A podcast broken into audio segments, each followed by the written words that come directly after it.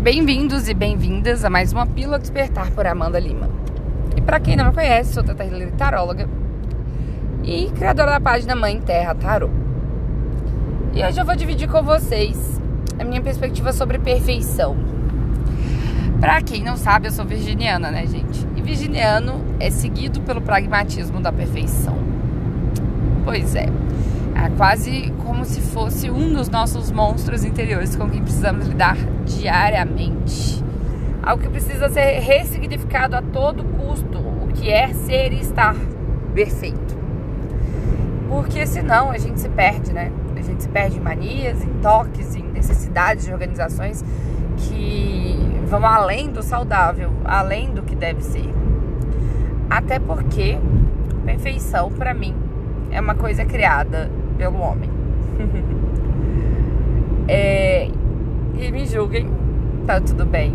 Mas é a minha perspectiva e pode ser que ela traga um pouco de clareza para você.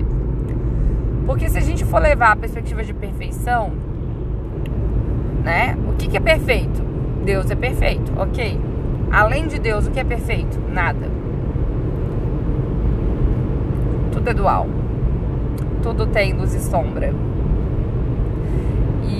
se assombra, logo não pode ser perfeito. Dentro da perspectiva do homem, claro, né? Porque para Deus, imperfeição é perfeito. E é isso que as pessoas não entendem. E quando nós estamos nessa perspectiva de tentar atingir um local de perfeição para se sentir confortáveis consigo mesmo, com o outro, com a sociedade, com a vida, a gente vive um eterno adiar. Então a gente pode trazer a perfeição aqui para um lugar de fuga. E fuga de tudo aquilo que a gente não quer lidar. Então imagina uma pessoa que tem toque. Uma necessidade absurda de manter as coisas organizadas, limpas, asseadas. Entre todas, to, tantas outras coisas né, que o toque envolve. É, necessidade de limpeza e organização é um resumo básico. É, toque ele pode ter, pode surgir de uma necessidade de fugir de coisas que não quer lidar. Então, se eu não posso controlar a minha própria vida, eu controlo aquilo que eu acho que eu controlo, que é a organização, a limpeza, o passeio.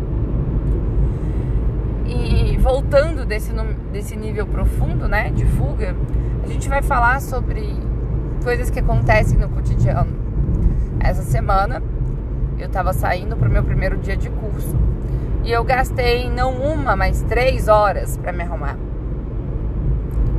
E daí, quando eu entrei no carro e fui sair, né, para resolver o que eu tinha que resolver antes do curso, eu vi que eu me atrasei e me atolei muito porque eu fiquei tanto tempo me arrumando. E daí eu me perguntei por quê? Por que eu fiquei tanto tempo ali? o que, que eu precisava atingir ali. Por que, que eu experimentei inúmeras roupas e nada estava bom, nada servia, nada me atendia. Porque eu não estava confortável.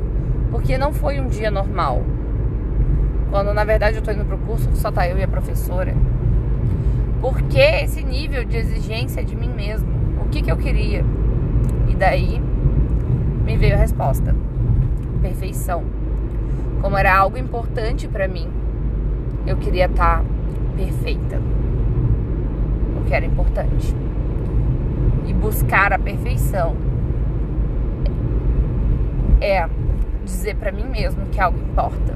Então, claro, para quem conhece o Teta Healing sabe que eu ressignifiquei essa perspectiva na hora para me libertar desse padrão. Porque é um padrão que aprisiona, né? Porque eu nunca vou ser perfeita, gente. E isso é perfeito. Isso é o perfeito. Porque eu sempre vou precisar melhorar em algo. E isso faz de mim um ser imperfeito. E isso faz de mim ser quem eu sou.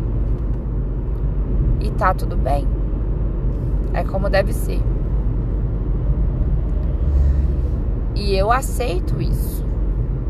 E se Deus vê perfeição em mim como eu sou, quem sou eu para não ver? Quem sou eu para me exigir dessa forma?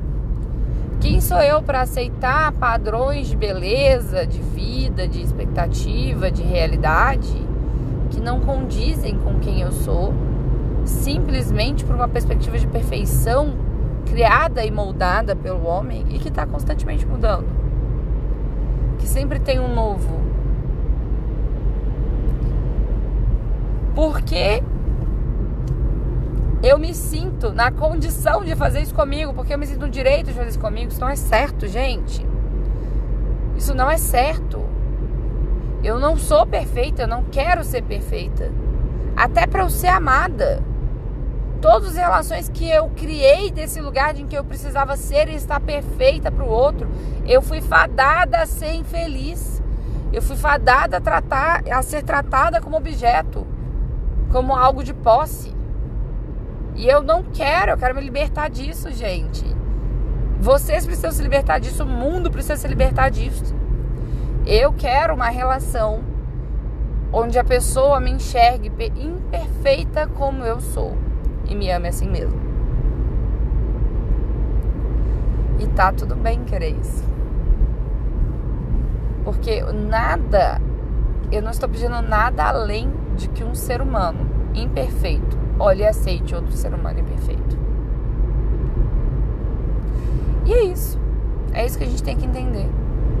Que perfeição não é o caminho. Que perfeição nem sequer existe. Porque o nosso nossa perspectiva de perfeição, que é Deus, é inalcançável. Por mais que sejamos centelhas divinas oriundas dele, nós estamos aqui porque temos processos evolutivos para vivenciar. E não se vive processos evolutivos no lugar da perfeição. Então, errar é parte do processo. Errar é onde mora o aprendizado. A gente só aprende porque a gente erra. E quanto mais a gente erra, mais a gente aprende e mais a gente descobre sobre nós mesmos, sobre as nossas autotendências e sobre como lidar com tudo isso. Então, o que eu venho trazer para você hoje é faça um dia de cada vez, mas se permita ser quem você tem que ser. E não queira ser perfeito, nem por você e nem por ninguém. Se liberte disso. Você merece mais tempo para você. Você merece mais paz para você. E tentar buscar ser perfeito só te afasta disso. E aí, gente? É isso. É isso que eu vim dividir com vocês. Essa perspectiva de que tá tudo bem, a imperfeição. E que eu acolho ela na minha vida. Porque ela é o caminho para minha cura, para a minha vida, para eu ser quem eu tenho que ser da melhor versão possível. E hoje eu acolho todos os meus demônios, todas as minhas dores, todas as minhas crises, tudo aquilo que eu olhei com pavor e que eu recusei. Hoje eu acolho isso em mim. Porque é daí que vem o meu real poder. É aí que vem a minha capacidade de me libertar disso tudo. Porque eu aceito que existiu porque eu aceito que eu não tenho que ser perfeita e que tá tudo bem errar. E é isso, gente. Um bom dia, um dia de luz e eu espero que essas palavras possam ecoar dentro de você, como estão ecoando dentro de mim agora. Gratidão.